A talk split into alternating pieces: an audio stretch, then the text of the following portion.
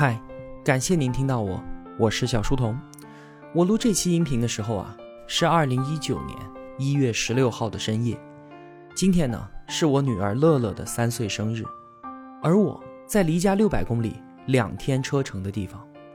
很抱歉，我不能陪在你身边，看你吹蜡烛，帮你切蛋糕，亲口送你祝福。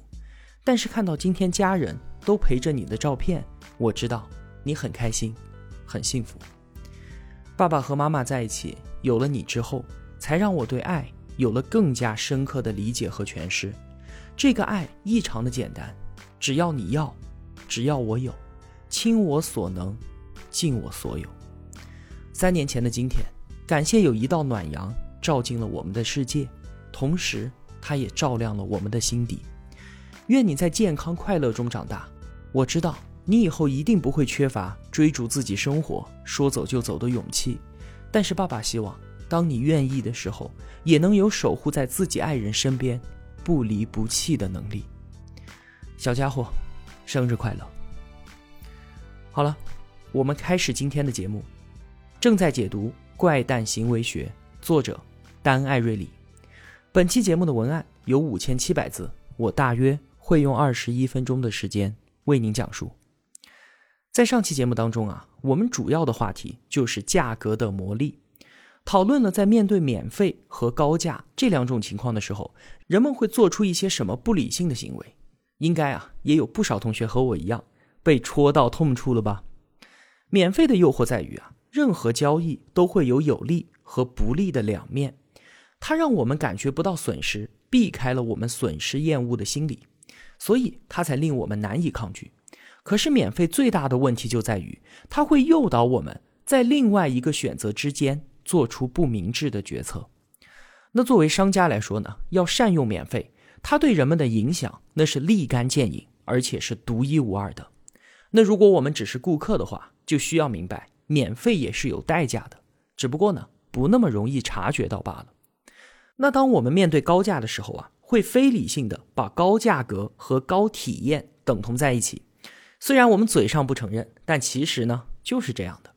因为安慰剂效应的存在，所以药品、化妆品和保健品这一类的商品啊，价格就是它疗效的一部分。虽然我也不愿意接受这样的事实。那今天的这期节目呢，还是和钱有关的。请各位同学先思考几个小问题：为什么很多时候我们伸手帮别人一下，我们是很乐意的，但假如给我们钱，却不愿意干了呢？为什么我们会说免费的性才是最昂贵的？在之前的节目中，我们也提到，去岳母家吃饭，带点水果礼物当然没有问题，但是直接给钱，为什么就不行了？我们在之前啊解读魔鬼经济学的时候说过这样一个案例。话说有一家幼儿园，每天下午四点放学，家长呢就需要在这个时间把孩子接走，可总是有家长迟到，那老师呢就只能一直等。幼儿园就想了个办法。说干脆迟到就罚款吧，罚款不是目的，就是为了提个醒。每次呢就象征性的罚三块钱，可是结果适得其反，迟到的家长反而更多了。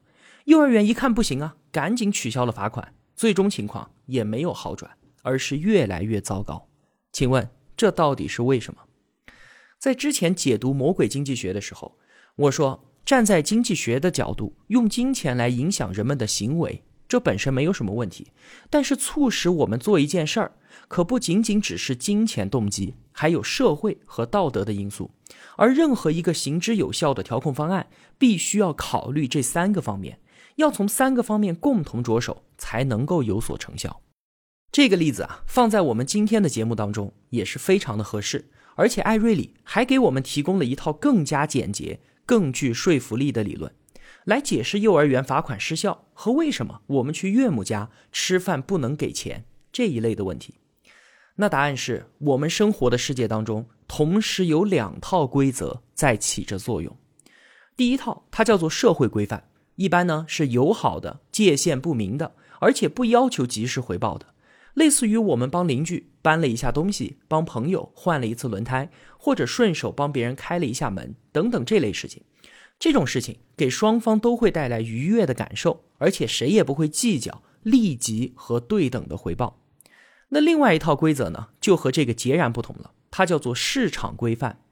在这里，不要和我说什么友情，这里有的只是界限明晰、黑白分明的利益交换。工资价格、租金利息、成本盈利，这些都包含在市场规范之下。这两套规则在我们的生活当中并行。拿刚才开篇的一个问题来说，为什么免费的性才是最昂贵的呢？在社会规范之下，我们看似可以无偿的得到它，我们当然希望这伴随着一段美好的感情，能给我们带来滋养心灵的温暖。但同时啊，也存在着市场化的性行为。当然了，在我们这里是违法的。我们一旦把两种规则搞混，那可就麻烦了。举个例子哈，比方说你约女孩吃饭、看电影，你买单，第二次、第三次都是你买单，你们两人的关系呢，也因此更进一步。现在你看着自己空空如也的钱包，就盘算着，我花了那么多的钱，我们也该到那一步了吧？这个时候，社会规范追求异性和市场规范的标准，也就是花了多少钱，也就应该那个啥了。这两种想法开始在你的脑子里面打架，结果在第四次约会的时候呢，你有意无意的提到自己已经花了多少钱了，并且想要本垒打的要求，那结果会怎么样呢？多半情况就是女孩给你一个嘴巴，骂你是畜生，然后掉头走掉。为什么？很明显啊，因为你用市场规范里的价钱来衡量社会规范里的感情，在女孩看来，你这不是在谈恋爱，而是在性交易，所以呢，才会有伍兹·艾伦那一句不朽的名言：“免费的性才是最贵的。”不仅不要傻乎乎的在女孩面前算账，你们出去吃饭，千万记得也不要提所点菜的价格。没错，这些价格明明就写在菜单上，你把这个价格给说出来，可能是为了炫耀这家餐厅高级，给对方留下一个好印象。但是这样做很容易把你们的关系从社会规范转到市场规范之下。是的，女孩可能完全不知道你为这顿饭花了多少钱。同样的，你带去岳母家的高档红酒可能会被小姨子拿来兑雪碧喝。但尽管如此。我们为了把关系保留在社会规范之内，就需要远离市场规范，为此付出这些代价。而上述案例当中，我们也看到了，一旦两套规范发生错误，社会关系就会变得难以恢复。比如说，你提出为岳母做的晚餐付费，那么一定是令人不愉快的。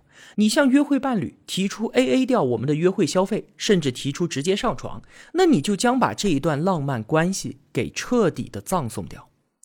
我们再说回幼儿园那个例子，迟到了让老师等着，家长心中必然有愧，所以还是尽可能的准时来接孩子。这样的内疚之情，明显是在社会规范之内的。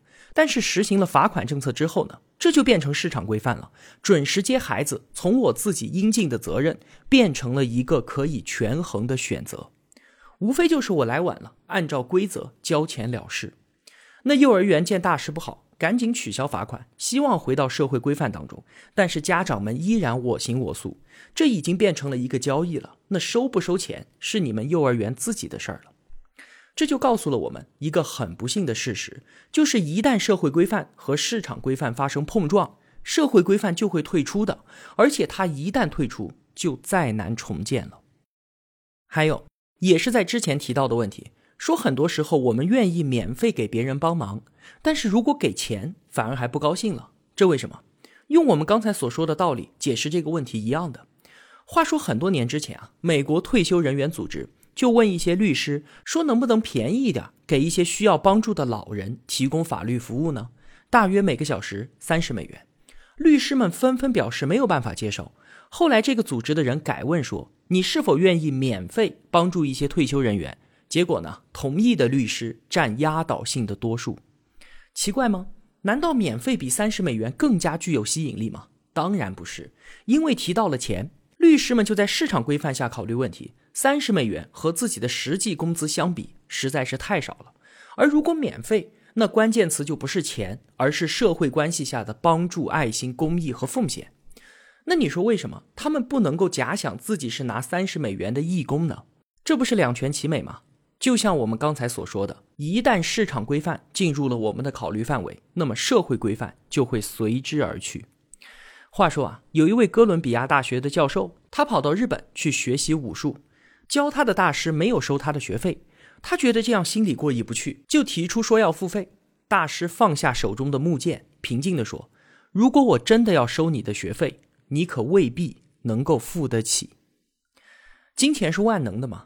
当然不是。很多时候，我们用金钱根本办不到的事情，但是在社会规范之下却可以。话说啊，美国迈阿密的海关人员，他们是配着 AK 四七的，但是他们面对逃向海外的毒品走私船，一般不会开枪。为什么？他们回答的是：“我才不会为了政府的那点工资去送命呢。”事实上，他们与毒贩之间有一条不言自明的约定，就是毒贩不首先开枪，那缉毒人员也不会开枪。那要怎么才能改变这样的情况呢？难道把他们的工资提到与毒贩一样高吗？这怎么可能呢？我们的警察、消防、武警和士兵，他们当然非常的伟大，他们绝对不可能是为了每个月的工资才甘愿牺牲的。崇高的责任感和职业荣誉感，才是令他们甘愿献出自己生命和健康的原因，因为他们知道自己的使命以及人民对他们的尊敬，要远远比他们的收入重要的多。他们肩上负担着社会的安定，他们的所作所为是在拯救所有人的孩子，是在让人民远离危险。他们付出的远远大于他们的物质得到，我们都应该向他们致敬。另外啊，我还想聊一下。就是现在的企业和员工之间的关系，现代企业都在试图与员工之间建立起超越市场规范的关系，也就是向社会规范那边靠拢。过去的劳动力市场呢，是工业化的一个以市场为驱动的交换领域，早九晚五，干四十小时的活，拿一个星期的工资，员工们都确切的知道什么时候我是在为企业干活，什么时候是我自己的生活。下班时间一到，OK，交易结束。那现在呢？企业都看到了营造社会关系氛围的优势，因为在如今的市场当中，创新远远比机器更加重要。企业希望员工在上下班的路上，甚至在洗澡的时候都想着工作。我们有了笔记本电脑、智能手机、微信之后，工作和生活之间的界限正在被逐渐的消除。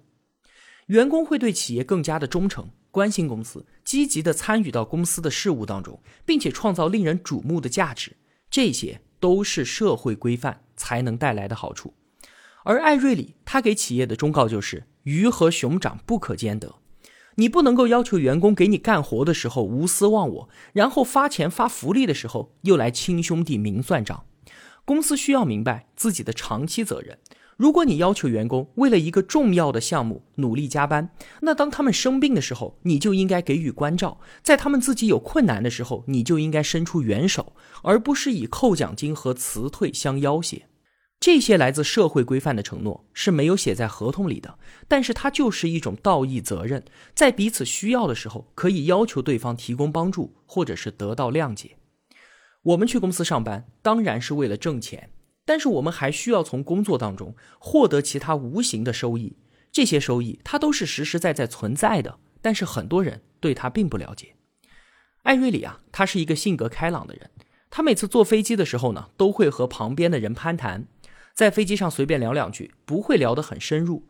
长此以往，他就发现啊，在简短的对话当中，聊的最多的就是工作。他过去是干什么的？现在干什么？将来打算做什么？很少会谈到家庭状况，或者是他喜欢什么音乐，喜欢看什么电影，以及业余爱好等等。很多时候啊，如果对方不给他名片，他连对方的名字都不知道。那为什么这样的简短谈话总会聊到工作呢？因为啊，这是每个人的第一身份认同。我们有很多的身份：儿子、丈夫、父亲。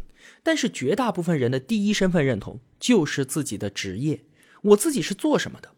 由此可见，我们从职场当中得到的可不仅仅是工资，同时也是获得生活的活力和对自我的评价与认知。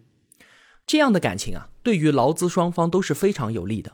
对于雇主来说呢，员工会忠于公司，努力工作，无论八小时内外，都以解决困难、干好工作为己任。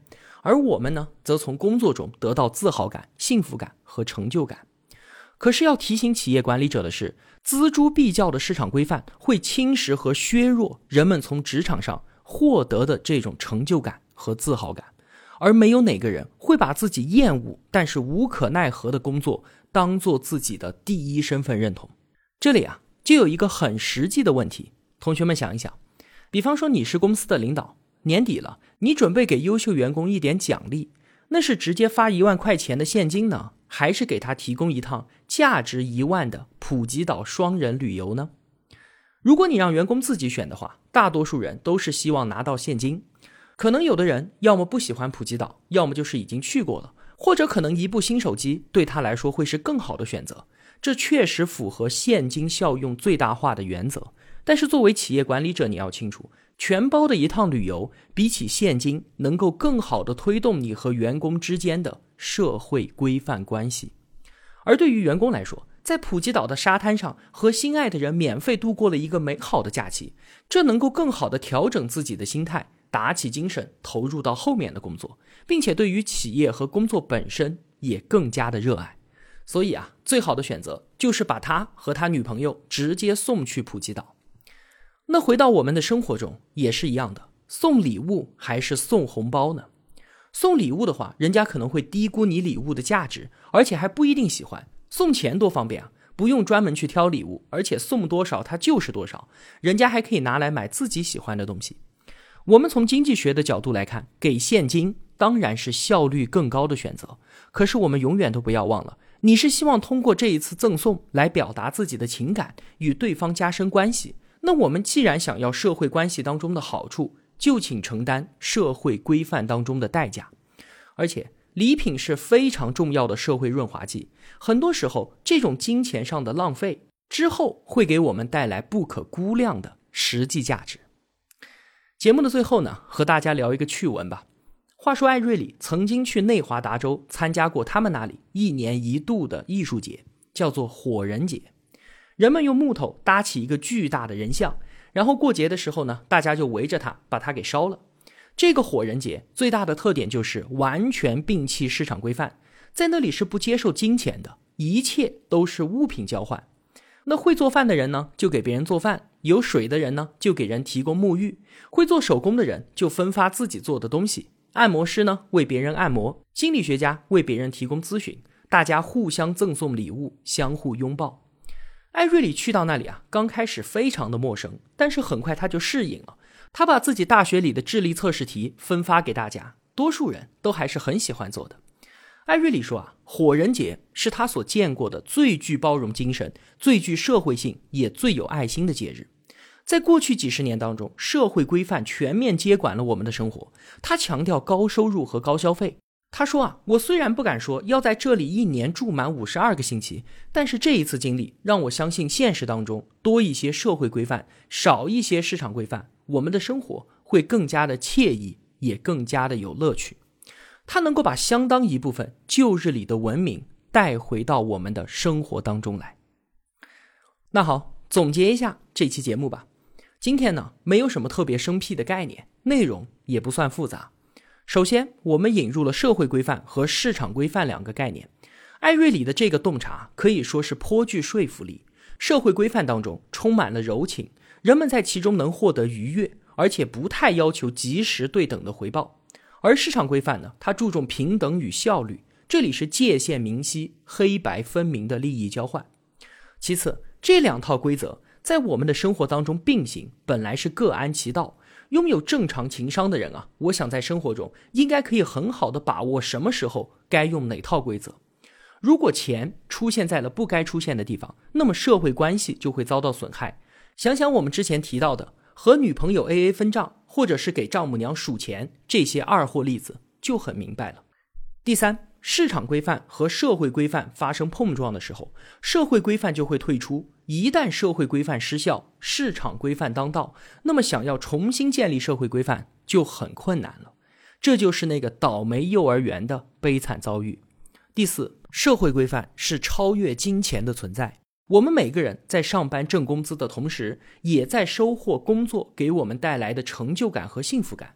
没有人会为了钱去死，但是人的伟大之处就在于，为了崇高的理想和目标，是可以奉献出自己的健康乃至生命的。他们值得我们所有人尊敬。第五，在企业当中引入社会规范代替市场规范是一个双赢的策略，但是鱼和熊掌不可兼得。作为企业的管理者，你不能要求员工工作的时候加班加点，但是发福利、发工资或者请假的时候又公事公办。没有谁会把一份讨厌但是不得不从事的工作当做自己的第一身份认同。最后，送礼物还是不要送钱的好。虽然这样有损金钱的效率，但是可以把自己的人际关系保留在社会规范之下。毕竟啊，只有我们为彼此温情的付出，才能够收获到更多的温情。好了，今天的节目就是这样了。如果我有帮助到您，也希望您愿意帮助我。一个人能够走多远，关键在于与谁同行。我用跨越山海的一路相伴，希望得到您用金钱的称赞。我是小书童，我在小书童频道与您不见不散。